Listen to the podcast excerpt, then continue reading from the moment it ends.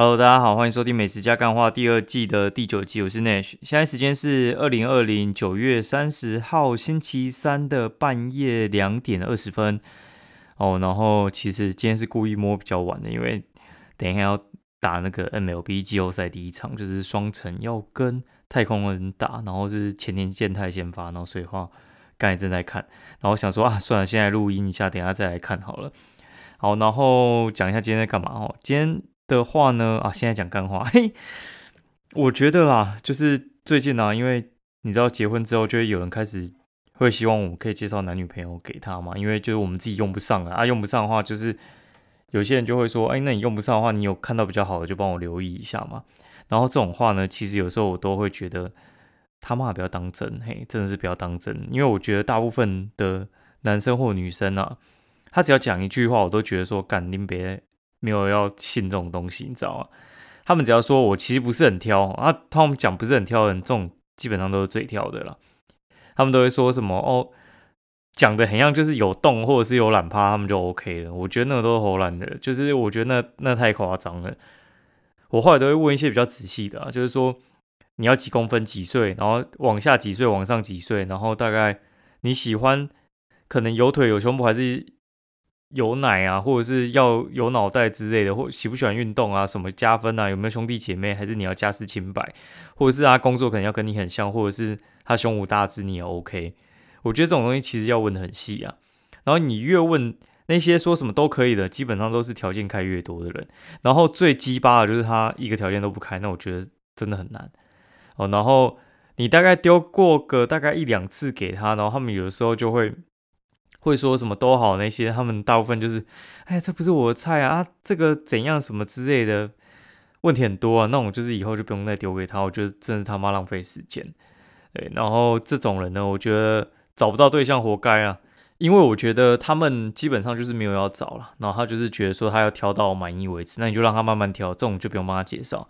然后还有另外一种就是，呃。这边跟你靠腰老半天，然后你说啊，那帮你介绍，他就说不用啊，我这个人其实是看缘分的啊。干你啊，你这边急着说什么要三十五岁之前结婚，然后又跟我讲看缘分，这种说要看缘分就跟那种 就是呃老蚌生珠啊，然后又说那种就是受精吼，然后或者生小朋友那种看缘分一样，就是我觉得那都好难的啦。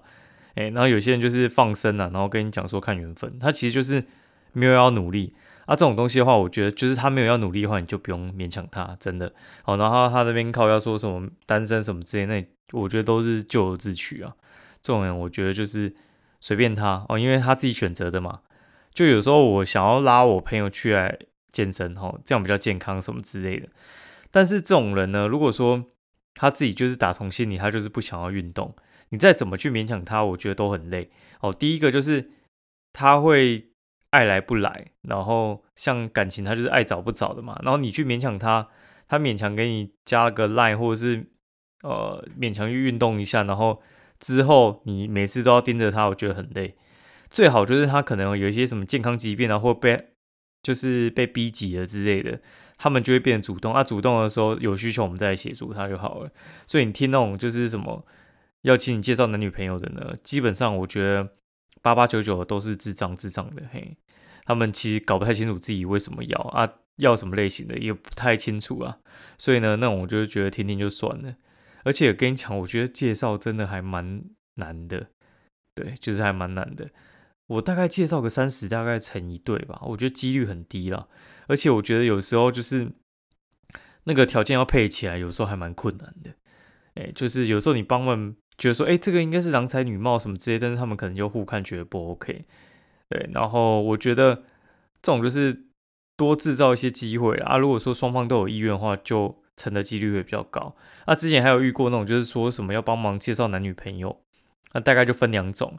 一种的话就是他真的是要帮你介绍，然后他会把一切都问得很清楚，而且会确定对方没有男女朋友，哎，然后他才会介介绍这样子。而且介绍的时候一开始就讲说。他就是要介绍男女朋友，他不是介绍认识，然后让你们自由去发展的。然后我遇过那种有些说什么哦，介绍这个漂亮女生给你认识啊，什么之类的，搞老半天他自己也跟那个女生不是很熟啊。干你是介绍个屁，跟我自己去认识她不是一样吗？到底在激活什么？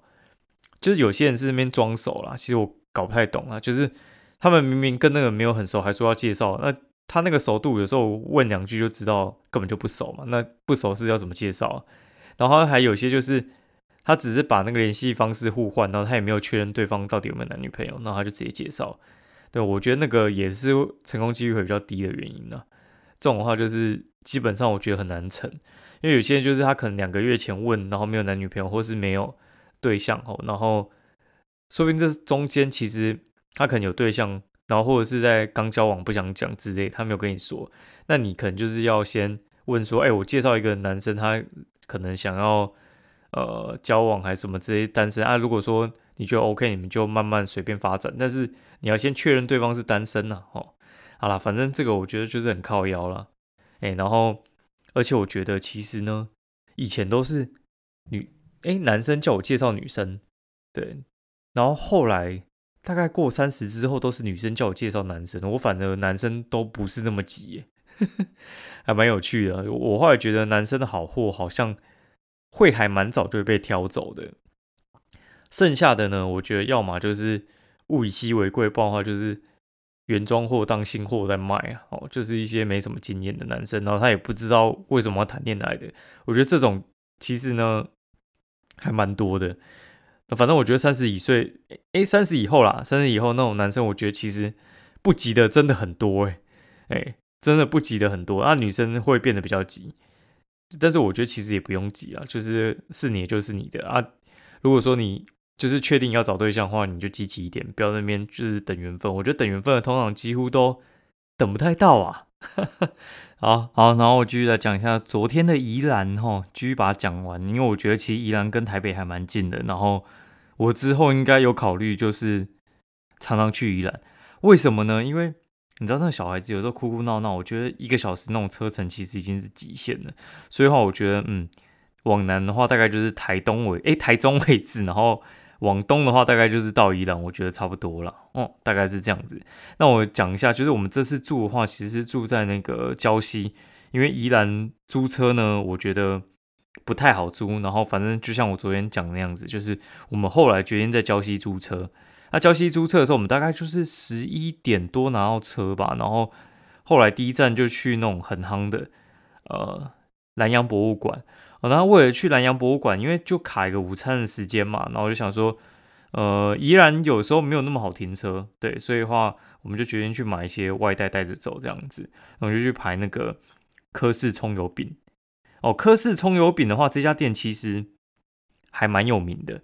这家店的话，它就是以卖那种炸弹葱油饼为主。那它的炸弹葱油饼又跟花莲的那种呃黄车蓝车的炸弹葱油饼不太一样。他们的葱油饼是把蛋弄熟的那种葱油饼，然后但是特色是他们蛋跟那个呃饼中间会夹一些葱这样子。我觉得呢，呃，炸弹葱油饼其实也是有分的。我觉得分的形态的话，主要是他们的该怎么说，就是他们的饼皮其实会会有厚薄之分呐。对，那我觉得厚薄的话，就是会影响到它的整个吸油的感觉。对，就是它。如果稍微厚一点，它吸的油，我觉得其实会有时候蛮惊人的。那科氏葱油饼的话，我觉得它算是稍微偏油一点。那它偏油的话，我觉得大概是油到我觉得最极致的地方了。我觉得再比它油，我就不行了。哎，然后它的声音还算蛮好吧。我们那边去的时候是下大雨，大概也要等个十分钟。然后旁边就有花式违停哦，真的是停到一个不行。那旁边还有一家呃很有名的。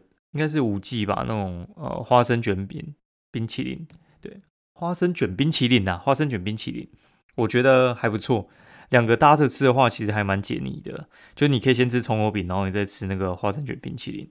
哦，然后花生卷冰淇淋的话，我觉得就是一个很神奇的一个设计，就是它很香，然后里面在春卷皮里面有包冰淇淋，我觉得必吃啊。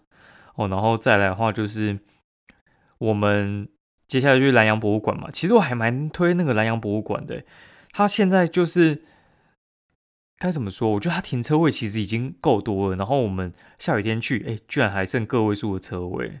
所以我个人是觉得说，那一个博物馆啊，如果说一般的连续假期去，你真的是他妈会挤爆。因为我们已经算是在年假之前去了，然后还这么多人，我觉得他如果说是在廉假的时候去，哦，真的是连进去都不用进去。然后还有另外一个我们本来要去的，叫做什么金车生技什么博物馆，它里面可以喂鲨鱼啦，对，它可以喂鲨鱼，但是我们就是呃没有办法进去，因为它车子完全停不进去，你知道吗？全部都停到路边去了。然后想说到底是怎样，就是生意真的是好到一个不行哎，可能那种什么就是爸妈都带小朋友过去了吧。好了，然后反正总之呢，我们后来就去南洋博物馆。啊，南洋博物馆的话，它其实呢，我觉得里面环境蛮好的。它主要是在讲那个南洋的文化，就是从古到今，然后南洋平原发生了什么事情之类的。我觉得还蛮详细。它总共有四层楼，然后你可以借那个娃娃车从最上面往下慢慢推之类的。就是它的电梯还不错，嘿，就是。呃，我们那天去的时候其实还蛮顺的，就是一路这样子逛下来，我觉得还蛮值得的，就花个一百块。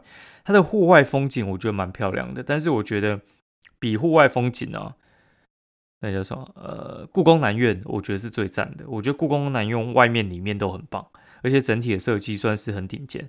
然后我觉得嘉义又不是那种就是旅游乐区，所以如果说你还没安排，但是想出去的话，我推荐你去嘉义。故宫南院真的很棒，可以去一下。而且我觉得嘉义市中心虽然不好停车，但是走路走得完呐。然后就住在嘉义市中心的那个呃饭店之类的，然后你就可以到处走这样子，我觉得还不错，大概是这样。然后我们结束之后，本来想要在头城附近吃嘛，后来觉得哎看看算了算了，我们就去还车好了。还车之后呢，我们就回到饭店，我们这是住三行阁，那底下有一家很有名的拉面店叫三友拉面。那讲到这家三友拉面，我相信大家可能有听过。它的三友拉面，它是呃山一座山的山后三友拉面，友情的友，它其实就是之前最早以前的赤坂拉面，然后后来赤坂拉面都收掉之后改三友拉面，但是它那个山不是那个呃一座山的那个山，它是一二三四的山三友拉面。那时候我就觉得这家店呢，呃不怎么样，因为其实赤坂拉面我以前还蛮爱的。他后来我不知道怎样，就是整个有点退化到我快认不出来，或者是以前我的不太懂吃，哦，就是不太懂吃，所以话就是我那时候觉得说，哎，好像山友拉面其实还不错之类的。但是反正我这次又是终于又来吃一次，我觉得哎还可以啦，就是台式拉面嘛。那我觉得它炸鸡还蛮好吃的，大家可以试试看。然后凭那个三星阁的那种住宿证的话，还可以就是免服务费这样。哦，我现在讲的有点没那么舒服，因为我刚才偷吃宵夜，又跑去吃那个满汉大餐，然后再来一个那个凉拌豆腐，哎，就是豆腐上面加肉松，然后再一杯鲜奶茶，终于破戒，我真的受不了，真的有点太饿。今天晚上上课的时候真的被饿到了。哦，然后宜兰的话，晚上的话就是有那个夜市可以去嘛。那我们后来呢，就是下午的时候，就是买完山友拉面的时候，我们就。去外面吃了一下，然后吃一家叫鸭喜路。鸭喜路的话，它它是卖那个的啦，它是卖卤味的，对。然后还有就是有一个小村，然后它是卖高渣，还有就是脯肉。脯肉大家应该知道啦，对。那高渣的话，它其实吃起来有点像萝卜糕，但是咬下去的话，它直接会在你嘴巴融开，我觉得还蛮好吃的。我觉得小村很不错，对。然后再来的话，就是去吃一家叫什么？老妈葱油饼，老妈葱油饼的话也是那种就是温泉鱼吃脚皮的那个那条后面，然后还去吃一家就是绿色臭豆腐，而绿色臭豆腐还好，因为绿色臭豆腐吃起来呢就像是一般臭豆腐，然后里面的那个内馅有点软趴趴的，哎，大概是这样。然后我觉得老妈葱油饼很好吃。可以试试看。那老妈葱油饼的话，我觉得甚至比科氏葱油饼还好吃。然后我们晚上的时候又再去买了一次，然后还去买了阿中玉冰城，在那个附近有开一家，也是那种花生卷冰淇淋，我觉得也是好吃。然后里面的话，我们本来想要去看一下特产嘛。那特产的话就是诺贝尔奶冻卷嘛，但是诺贝尔奶冻卷跟那一区其实有点距离。所以话，我们后来就去益生轩看哦，益生轩那个人真的是爆干多的，我觉得真的是多到一个受不了。所以话后来就呃进去试吃一下，后来就算了。反正那个牛舌饼以前在花莲的时候就常托朋友买过来吃，所以我觉得其实那个也还好啦。大概是这样。好，然后今天的节目就讲到这边好了，我觉得有点累啊，等下来看球，先休息。那大家如果喜欢我节目的话，欢迎就是五星推荐，然后留言给我喽。先这样，拜。